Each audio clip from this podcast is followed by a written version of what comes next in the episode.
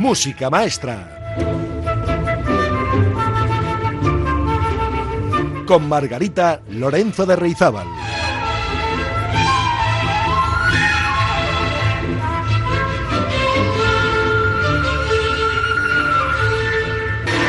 Hola amigas y amigos, bienvenidos una semana más a Música Maestra. Hoy el programa 118, un programa un poco especial y diferente porque vamos a hablar de los efectos de la música en la enfermedad de Alzheimer.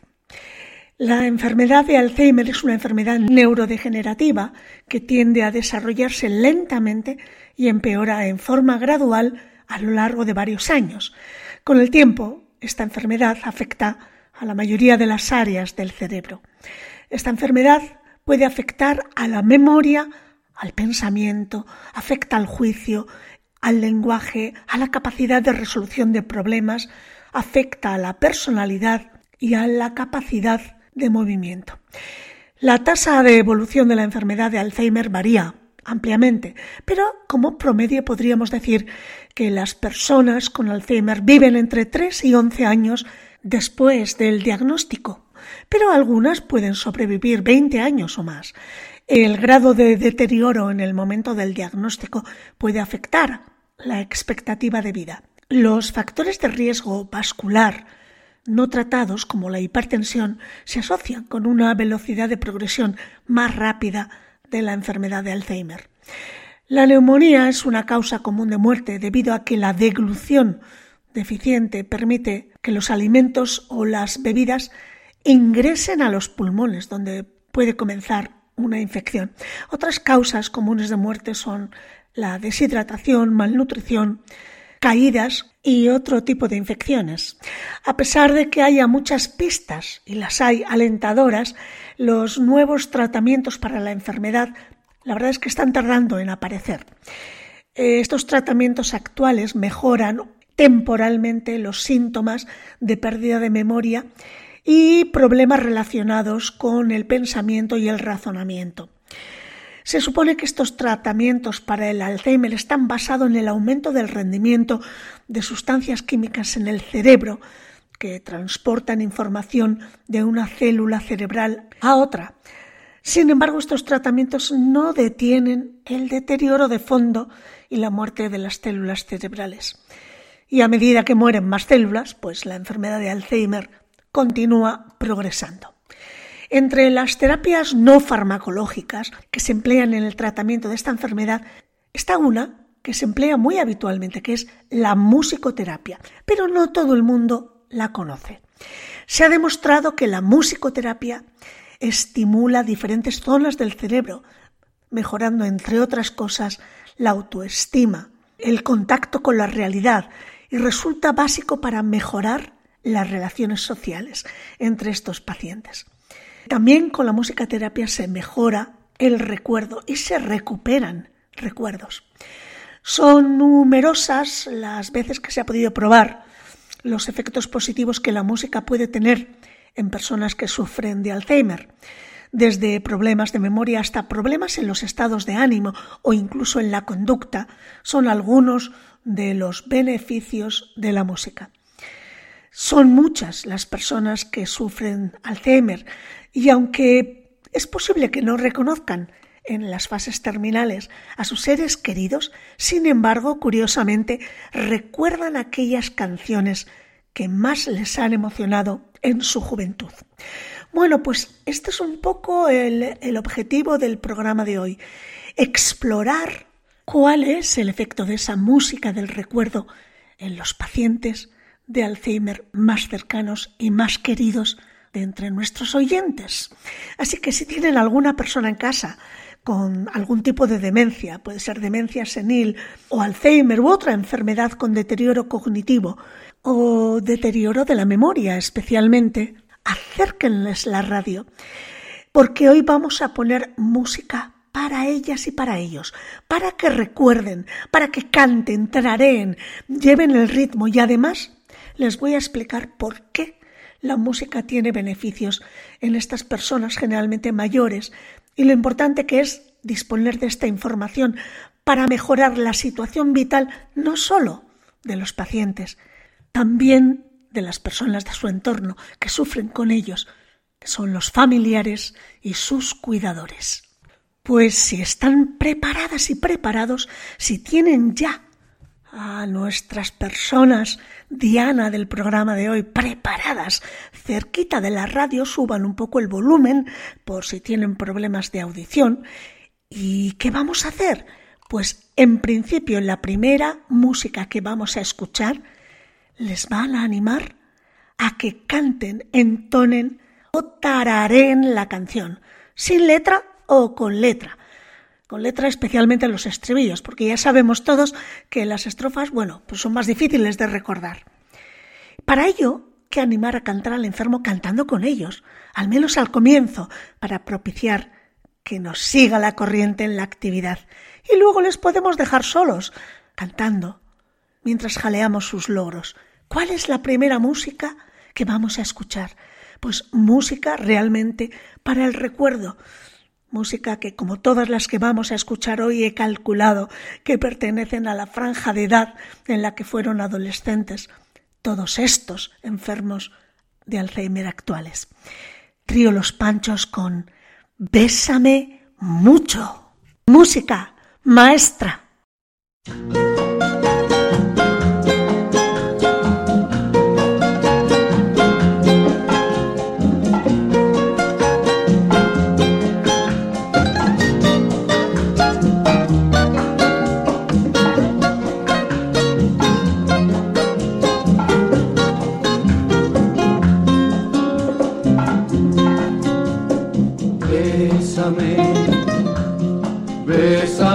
Mucho,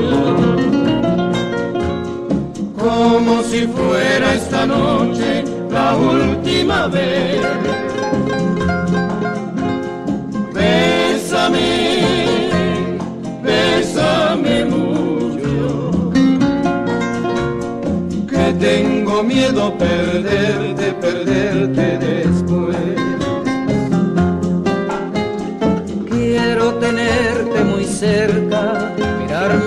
Y estar junto a ti. Piensa que tal vez mañana estaré muy lejos, muy lejos de aquí. Bésame, bésame mucho, como si fuera esta noche la última vez. Bésame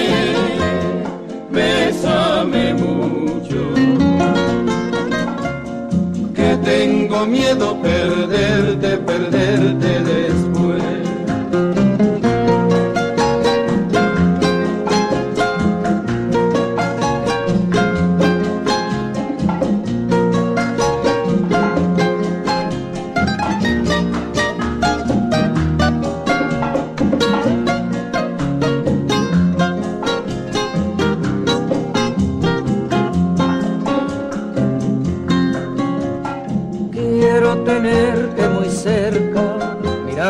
Tus ojos y estar junto a ti. Piensa que tal vez mañana estaré muy lejos, muy lejos de aquí. Bésame, bésame mucho,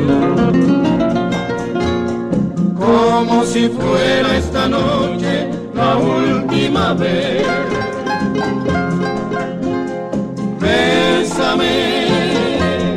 Bésame que tengo miedo perderte, perderte.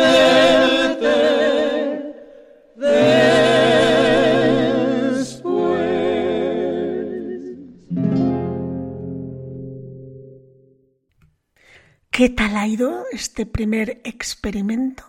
Tomen nota de sus observaciones, porque nos vamos a convertir todos hoy en científicos, recogiendo datos empíricos para posteriormente tener evidencias clínicas de que la música realmente ha mejorado la situación, al menos durante esta hora, de sus familiares con Alzheimer.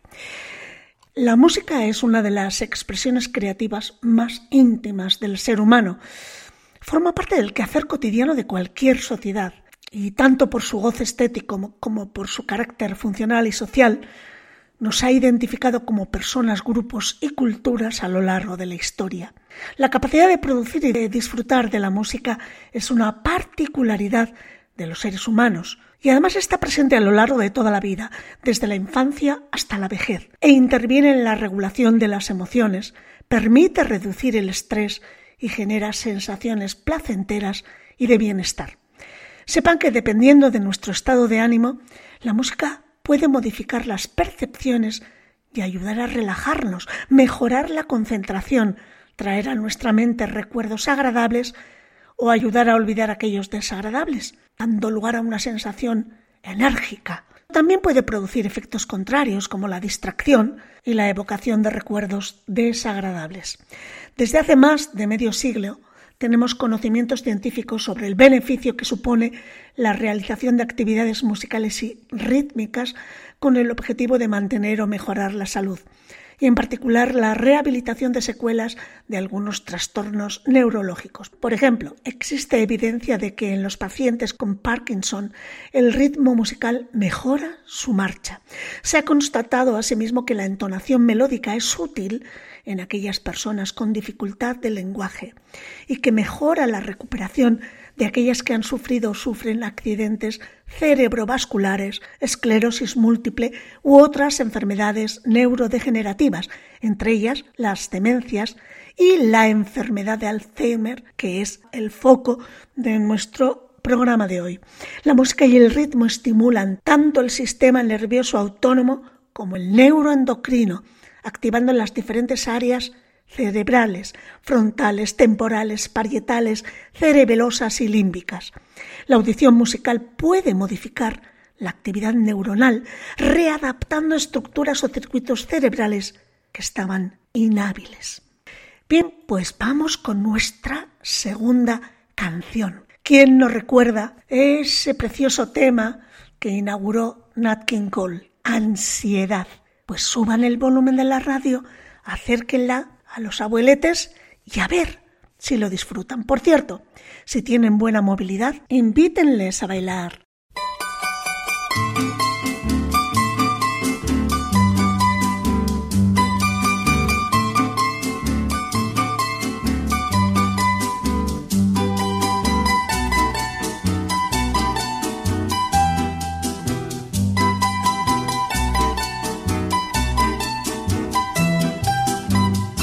Ansiedad de tenerte en mis brazos, musitando palabras de amor. Ansiedad de tener tus encantos y en la boca volverte a besar. Ansiedad de tenerte en mis brazos musitando palabras de amor, ansiedad de tener tus encantos y en la boca volverte a besar. Tal vez esté llorando mis pensamientos, mis lágrimas son perlas que caen al mar y el eco adormecido de este lamento hace que esté presente en mi soñar. Quizás esté llorando al recordarme, estreche mi retrato con frenesí y hasta tu oído llegue la melodía salvaje y el eco de la pena de estar sin ti.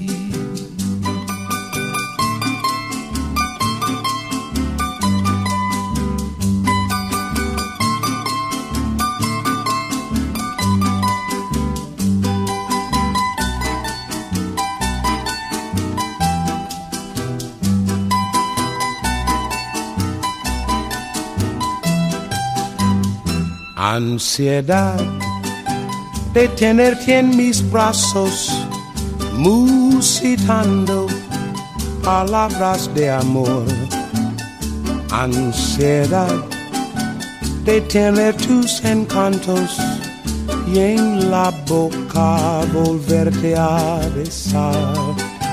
Tal vez esté llorando mis pensamientos, mis lágrimas son perlas que caen al mar y el eco adormecido de este lamento. Hace que esté presente en mi soñar. Quizás esté llorando al recordarme, estreche mi retrato con frenesí. Y hasta tu oído llegue la melodía salvaje y el eco de la pena de estar sin ti. Bueno, ¿qué tal ha ido? ¿Han conseguido bailar con un cierto ritmo con ellos? ¿O, o han cantado el estribillo ese que dice ansiedad de tenerte en mis brazos? ¿Seguro que sí? Y además les advierto que esto no solo es bueno para ellos, también para ustedes, los que les cuidan. Pues todos estos beneficios de los que les estamos hablando se recogen en la musicoterapia, en la aplicación de la musicoterapia. Existen muchas definiciones de la misma, pero la RAE, por ejemplo, define a la musicoterapia como el empleo de la música con fines terapéuticos, por lo general psicológicos. La Federación Mundial de Musicoterapia la describe como la utilización profesional de la música y sus elementos como una intervención en entornos médicos, educativos y cotidianos con individuos, grupos, familias o comunidades que buscan optimizar su calidad de vida y mejorar su salud y bienestar físico, social, comunicativo, emocional, intelectual y espiritual.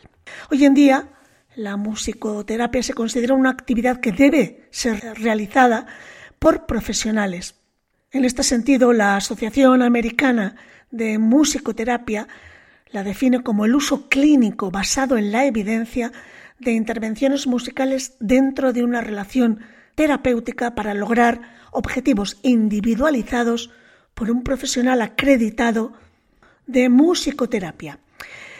Por tanto, hoy en día la musicoterapia es un tratamiento no farmacológico dirigido a las enfermedades neurodegenerativas y mentales, siendo una técnica terapéutica no invasiva, segura y en gran medida sin efectos secundarios. Cantar canciones conocidas evoca recuerdos y sentimientos asociados a personas y a lugares en los que se ha estado, mejorando el ánimo, la orientación, la memoria y estimulando las redes sociales. Escuchar música agradable y estimulante reduce temporalmente la ansiedad. Y si añadimos el canto o la oratoria, el beneficio cognitivo es aún mayor. Y esto se explica porque ambas acciones sostenidas, la música, el canto, amplifican la red neuronal generando estímulos sobre todo en las áreas de la memoria y del aprendizaje. En la enfermedad de Alzheimer se observa con la utilización de la música y el canto una disminución de la ansiedad y de la sintomatología depresiva desde el inicio de la enfermedad. En las fases más avanzadas, en las que hay una demencia moderada, puede ayudar a reducir tanto la frecuencia como la intensidad de los delirios, las alucinaciones, la irritabilidad y la agitación. Estudios realizados en personas con demencia en estadios avanzados que vivían en residencias, cuando se les proporcionaba durante varios días como mínimo una semana, una audición individualizada de su música preferida, mostraban una mejoría en sus niveles de ansiedad y agitación, así como en su comportamiento. Pues les invito ahora a escuchar un éxito de toda la vida, pero si les digo que es el porón pompero de Manolo Escobar, yo creo que no, no hace falta más presentaciones. Para este tema musical les invito a que pongan en manos de los pacientes un par de cucharas con las que puedan, o tenedores, con las que puedan llevar el ritmo, o bien si tienen pandero en casa, que quizás sea difícil, o una pandereta, o algo con lo que puedan hacer ruido, quizás pueda ser un cucharón y, y una cazuela o una sartén, para seguir el ritmo de este porón pompero. Y estoy convencida que si no están sordos, van a decir en algún momento porón pompón. Estoy convencida, ya lo verán.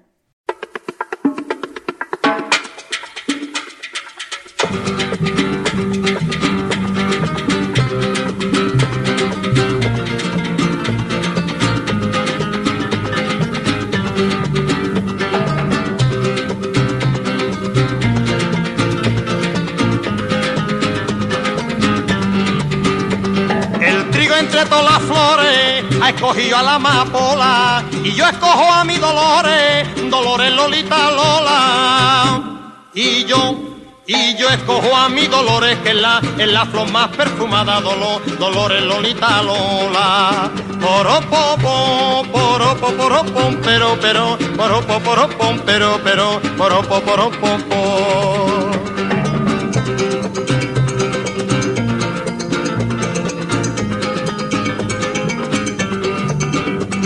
A los clisos de mi cara le voy a poner un candado por no ver las cosas raras de ese niñato chalao. Por no, por no ver las cosas raras de ese, de ese niñato chalao que está, que está apunta y no dispara. Poropo, poropo, poropo, pero, pero, poropo, poropo, pero, pero, poropo, poropo.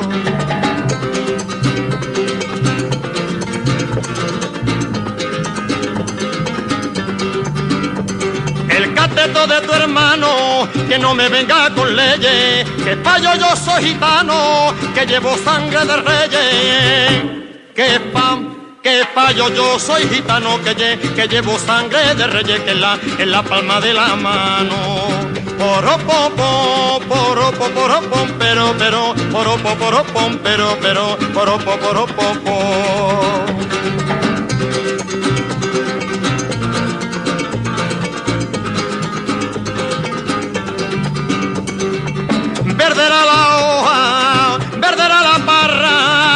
debajo del puente, retumbaba el agua, retumba, retum. Poropopo, poropo, poropo, pero, pero, poropo, poropo, pero, pero, poropo, poropo, poropopo, poropo, poropo, pero, pero, poropo, pero, pero, poropo, poropo. Bueno, ¿qué tal ha ido? Díganme, ¿han cantado? ¿Han llevado bien el ritmo? ¿Se les ha escapado algún porón pom pom? ¿Han estado apáticos o se han animado de repente? Tomen nota que necesitamos todos esos indicios. Música maestra. Con Margarita Lorenzo de Reizábal. La mayoría de expertos en la enfermedad de Alzheimer clasifican la misma en distintas etapas, no siempre coincidentes. Algunos expertos hablan de tres etapas o cinco, incluso siete etapas. En realidad la enfermedad de Alzheimer comienza mucho antes de que sea evidente ningún síntoma. Esta etapa se denomina enfermedad preclínica o Alzheimer preclínico y generalmente se identifica solo en entornos de investigación, porque, en fin, no se notan síntomas durante esta etapa, ni tampoco lo notan quienes rodean al enfermo. Esta etapa eh, preclínica puede durar años, posiblemente incluso décadas. Aunque no se nota ningún cambio, las nuevas tecnologías de diagnóstico por imágenes pueden identificar depósitos de una proteína llamada beta amiloide que es distintiva de la enfermedad de Alzheimer. La posibilidad de identificar estos depósitos tempranos puede tener especial importancia para los ensayos clínicos y en el futuro, a medida que se desarrollen nuevos tratamientos para la enfermedad. Se han identificado biomarcadores adicionales, que son medidas que nos pueden indicar un mayor riesgo de enfermedad para el Alzheimer. Estos biomarcadores pueden usarse para respaldar el diagnóstico de la enfermedad de Alzheimer.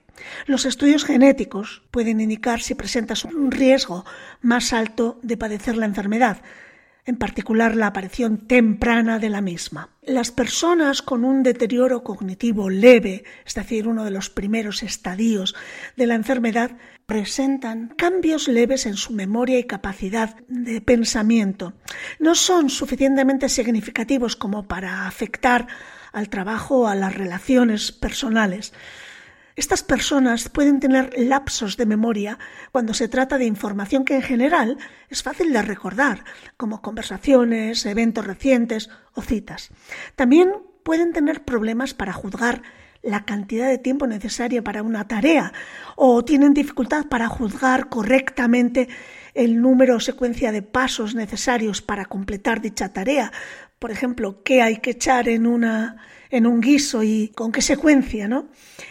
La capacidad para tomar decisiones acertadas también puede estar presente eh, con las personas con deterioro cognitivo leve.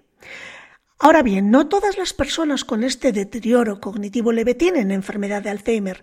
Si es necesario el diagnóstico diferencial, se pueden utilizar los mismos procedimientos para distinguir si es esta enfermedad o es otra cosa. Hay que decir que el Alzheimer es la demencia más común y se da a una edad más avanzada, mayores de 65 años. Es causada principalmente por la alteración, como hemos dicho, de la proteína amiloide y en general el síntoma principal es la pérdida de memoria inminente. También la demencia frontotemporal, que no es necesariamente Alzheimer, es más común en personas, pero de menor edad. La alteración la encontramos en este caso en la demencia frontotemporal en la proteína tau, también asociada al Alzheimer, pero que en la demencia frontotemporal es más común. Vamos con la siguiente audición. ¿Y qué les propongo en esta ocasión? Les propongo que escuchemos a Antonio Molina, a su Camino Verde, que va a la ermita. ¿Y qué actividades vamos a proponerles? Vamos a invitarles a que canten el estribillo, a que bailen con ustedes, si es que es posible, y a que ustedes, quienes les cuidan, muevan expresivamente manos, pies, cuerpo, para que ellos les imiten, intentando plasmar en los movimientos el texto de la canción, a ver si es posible.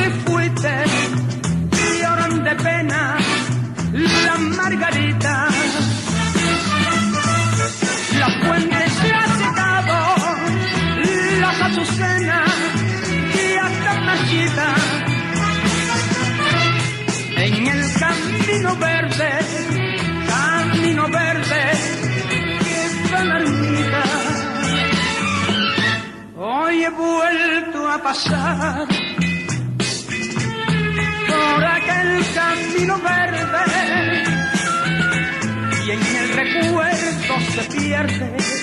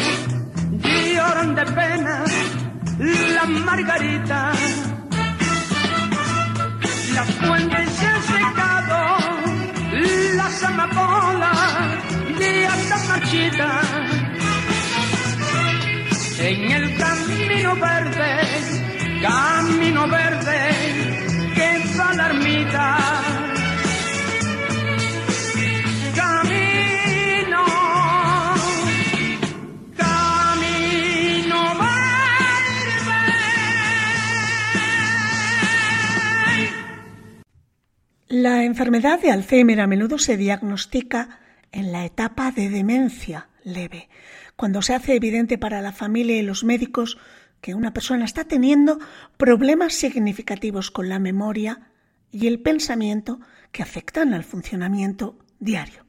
Por ejemplo, pérdida de memoria de eventos recientes. Bueno, pues las personas empiezan a tener dificultades para recordar cosas recién hechas y hacen la misma pregunta una y otra vez. También tienen dificultad para resolver problemas. Por ejemplo, planificar un evento familiar puede llegar a ser abrumador. Cambios de personalidad, pues sí, porque empiezan a sentirse retraídas, eh, se sienten mal en, en situaciones socialmente difíciles y empiezan a mostrar una irritabilidad o un enojo que no son usuales en ellos. Presentan dificultad para organizar y expresar pensamientos. les cuesta encontrar las palabras adecuadas para describir objetos o expresar ideas con claridad. Esto les resulta cada vez más difícil. Tienen cada vez más dificultades para orientarse, incluso en lugares conocidos. Así que se pueden perder también extraviar cosas porque no saben dónde las han puesto. La siguiente etapa de la enfermedad sería la etapa de demencia moderada. Las personas están aún más confundidas, se vuelven más olvidadizas y comienzan a, necesitar más ayuda con las actividades diarias y el cuidado personal. Digamos que en esta etapa de demencia moderada muestran un juicio cada vez más insuficiente y una confusión cada vez más profunda. No saben dónde están, no saben el día de la semana o la estación del año que es, confunden a los miembros de la familia o a los amigos cercanos entre sí, o confunden a desconocidos con gente de la familia. Pueden deambular mucho, posiblemente en busca de un entorno que no encuentran, pero buscando que un entorno que les resulte más familiar. Estas dificultades hacen que sea inseguro dejar solos a los que se encuentran en la etapa de demencia moderada. Las personas pueden olvidar detalles de su historia personal, su dirección, su número de teléfono, a qué escuela fueron, repiten sus historias favoritas o inventan historias para llenar los vacíos en la memoria. Necesitan ayuda con actividades diarias como elegir la ropa adecuada para el clima o para bañarse, asearse, usar el baño y otros cuidados personales. En este momento hay algunas personas que pierden el control de los esfínteres. Y no es inusual, finalmente, que durante esta etapa de demencia moderada las personas desarrollen sospechas infundadas, por ejemplo, que les convence de que sus amigos, familiares o cuidadores profesionales les están robando o de que su cónyuge está teniendo una aventura, en fin, pueden ver u oír cosas que no son reales.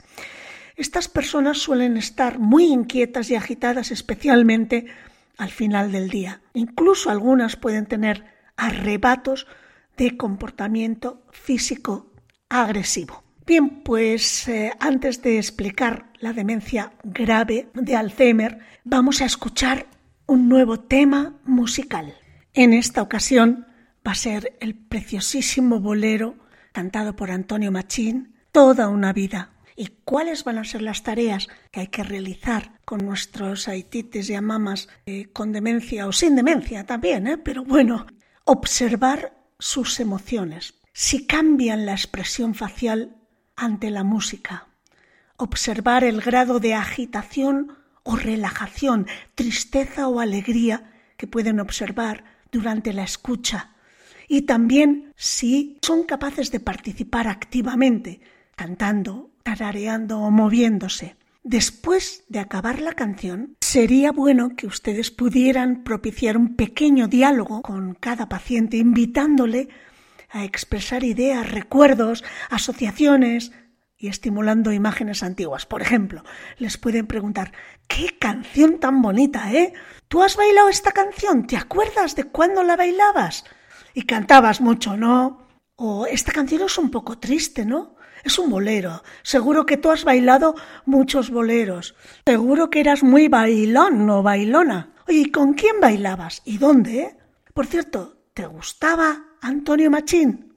Es decir, conseguir establecer un diálogo en el que el paciente pueda acudir a recuerdos que hayan sido suscitados por la canción y que probablemente tenía muy guardados en esa parte del cerebro donde están los recuerdos. Y ya, si encima tiran ustedes del hilo y les preguntan si se acuerdan de la canción de Dos Gardenias de Antonio Machín o Angelitos Negros, ya tienen ustedes conversación para por lo menos 15 o 20 minutos, que es de lo que se trata, de tenerles activos cognitivamente al tiempo que les entretenemos, se sienten importantes, elevan su autoestima y hacen ejercicios de memoria.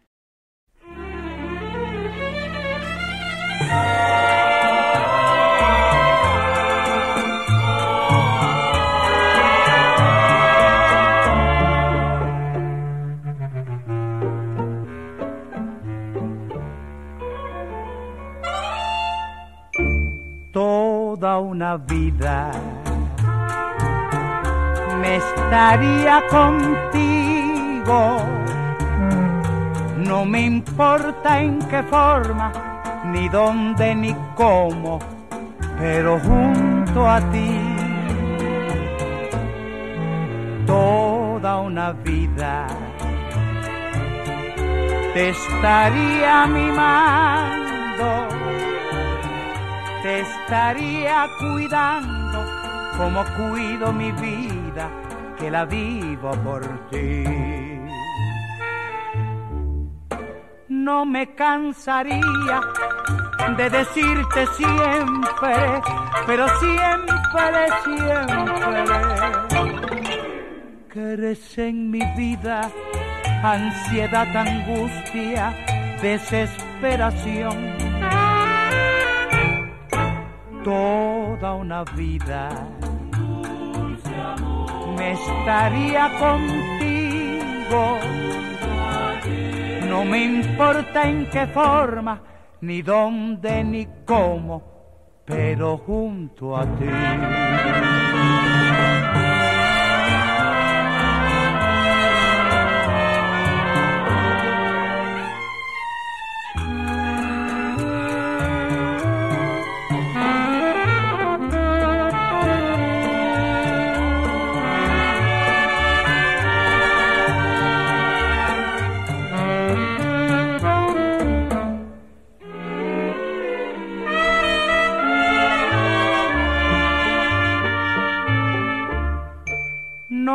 Cansaría de decirte siempre, pero siempre, siempre, que eres en mi vida ansiedad, angustia, desesperación. Toda una vida me estaría contigo no me importa en qué forma, ni dónde, ni cómo, pero junto.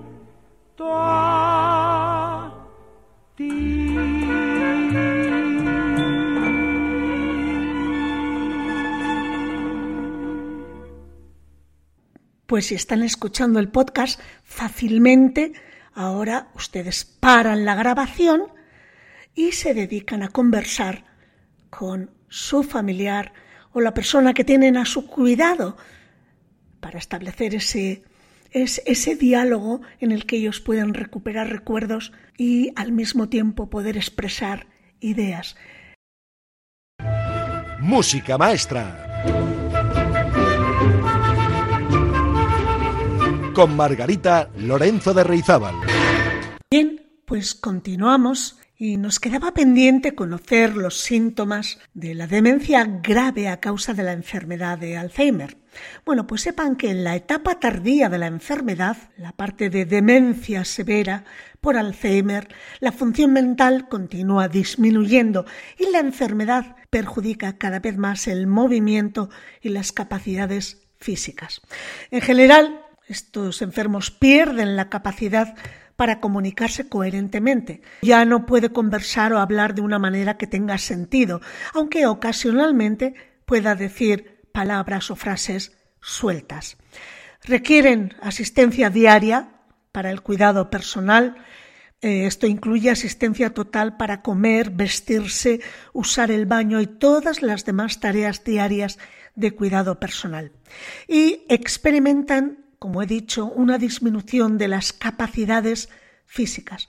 Una persona puede llegar a ser incapaz de caminar sin ayuda y luego ser incapaz de sentarse o sostener la cabeza sin apoyo.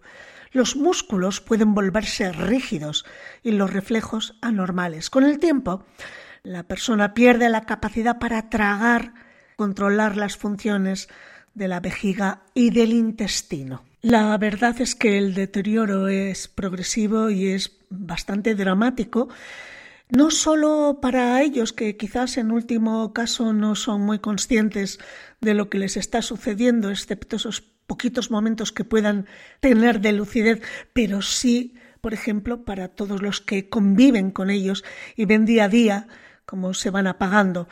La verdad es que el Alzheimer es una enfermedad que, aunque fue descrita hace más de 100 años, a pesar del paso del tiempo, todavía no se ha encontrado la causa exacta por la cual aparece dicha enfermedad y por tanto tampoco ha sido encontrado el medicamento que la cure o que la prevenga.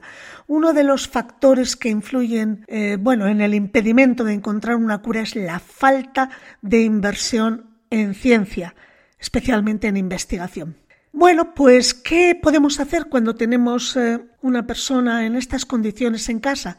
Bueno, eh, hay una serie de terapias que pueden permitir retrasar ese final eh, tan dramático y que pueden sobre todo permitirles ser un poquito más felices, estar ocupados y no tenerles sentados todo el día sin hacer nada, como vegetales y sin que nadie les preste atención o les estimule. Estas terapias persiguen la estimulación cognitiva, pues, por ejemplo, hacer puzzles, realizar juegos, crucigramas, llevar hojas de cálculo y trabajar con los recuerdos para conseguir que el paciente use la memoria, así como la ayuda con logopedas para mejorar el lenguaje, aunque esto sería en los estadios más iniciales y cuando todavía la demencia es leve o moderada.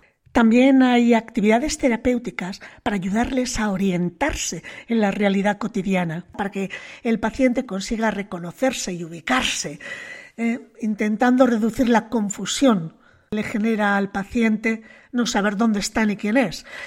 También eh, se pueden utilizar distintas técnicas para la orientación con el uso de relojes, deducir el tiempo, preguntarle continuamente dónde está, sobre su persona, su experiencia y sus familiares.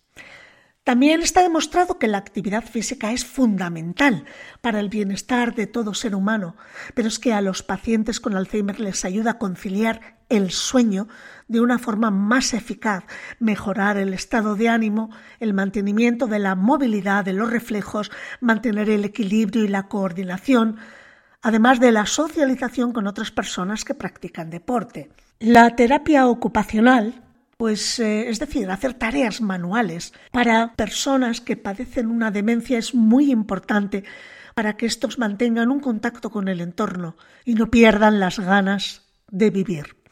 Por ejemplo, tareas relacionadas con la jardinería, la pintura, la cocina, la costura, siempre adaptadas a la fase en la que se encuentre el paciente. También la terapia con perros permite una mejora social, física, emocional y cognitiva del paciente y le ayuda a mejorar su ánimo y motivación.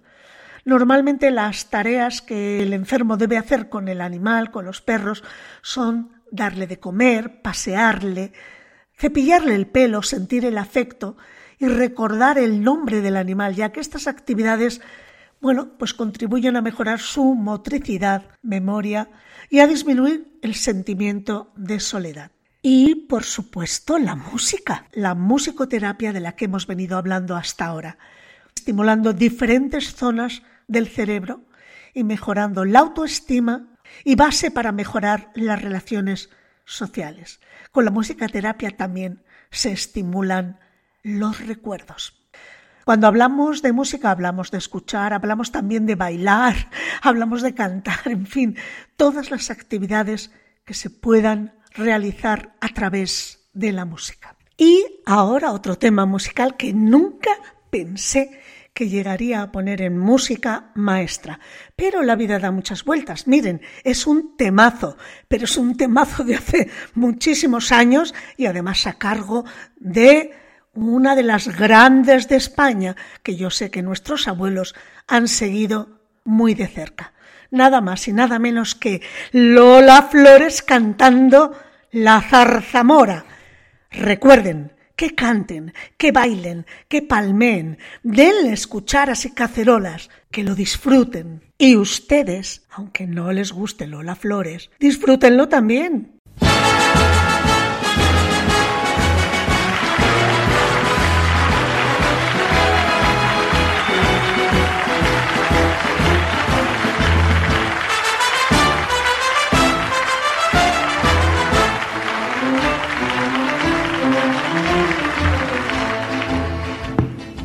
En el café de Levante, entre palma y alegría, cantaba la zarzamora. Se lo pusieron de mote porque dicen que tenía los ojos como las moras. La habló primero un tratante, le, y luego fue un marqués, que la llenó de brillante, yo le, de la cabeza a los pies. Decían la gente que si era de hielo, que si de los hombres se estaba burlando, hasta que una noche con rabia de celo y a la zarzamora pillaron llorando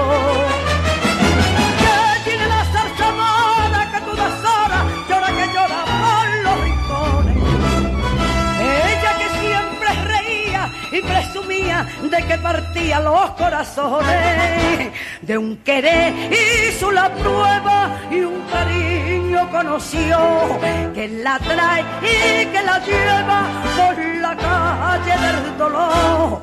Los flamencos del cormao la vigila no deshora porque se han empestillado en saber que desgraciado que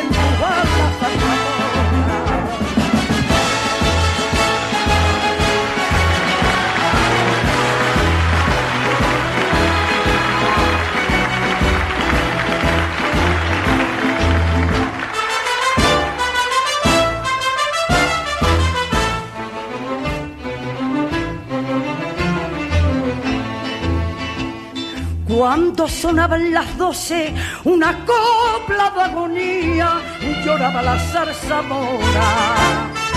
Más nadie daba razones, ni el y sabía de aquella pena traidora. Pero una noche al levante yo le fue a buscarle una mujer. Cuando la tuvo delante yo le y se dijeron no sé qué de aquello que hablaron ninguna sabía. Mala zarzamora lo dijo llorando en una coplilla que pronto corrió y que ya la gente la van publicando. Zarzamora que todas llora que llora por los rincones. Y presumía de que partía los corazones. Anillo de casao, me vinieron a decir, pero ya lo había besado y era tarde para mí que publique mi pecado y el pesar que me devora y que todo me da entelado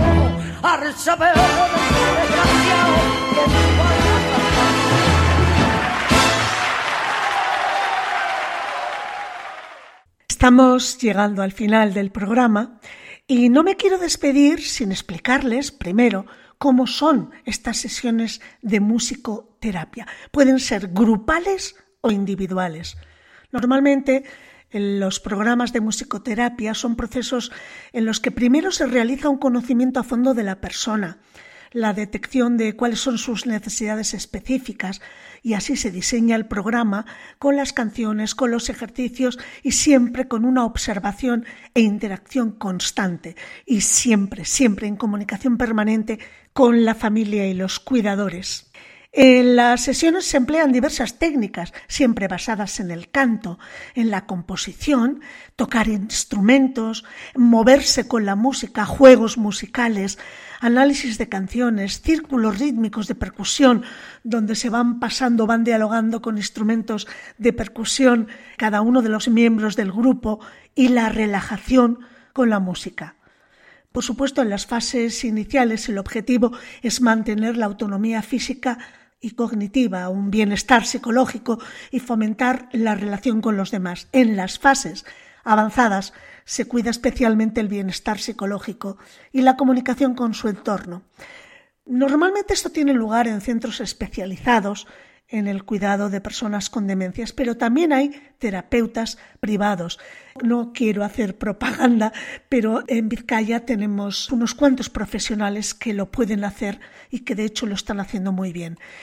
Mm, solo quiero añadir una cosita y es que no solamente es bueno o es buena la musicoterapia para las personas enfermas, también para los cuidadores y para la familia. Y me dirán, ¿y por qué para los cuidadores? Pues es que para ellos también estas sesiones, que en muchas ocasiones son para ambos, para cuidadores y enfermos, pues aumenta la cantidad y la calidad de la comunicación con las personas que cuidan. Les comprenden mejor, conocen los gustos y preferencias de estos enfermos y además tienen un sentimiento de, de eficiencia, de eficacia en ese cuidado. Además, están realizando estas tareas con los enfermos, se les reduce el estrés de ese cuidado, que lo tiene, por supuesto, y de esa sensación de sobrecarga emocional y afectiva. Pues vamos con el último tema del programa de hoy, que no necesita presentación alguna. Espero que hayan tomado nota de las reacciones de sus parientes enfermos de demencia o de Alzheimer.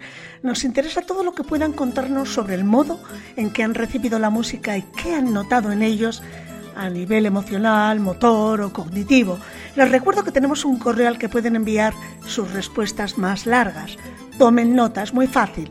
Música maestra, todo seguido y sin tildes, arroba radiopopular.com. Y como siempre también en nuestro WhatsApp 688-713-512. Con sus respuestas y los datos que nos faciliten de esta sesión musical, escribiremos un pequeño resumen que haremos llegar a través de la web y del propio WhatsApp. Gracias por escucharnos. Les espero la próxima semana. Cuídense, cuídenles y que la música les acompañe a todos. ¡Agur! de mi corazón,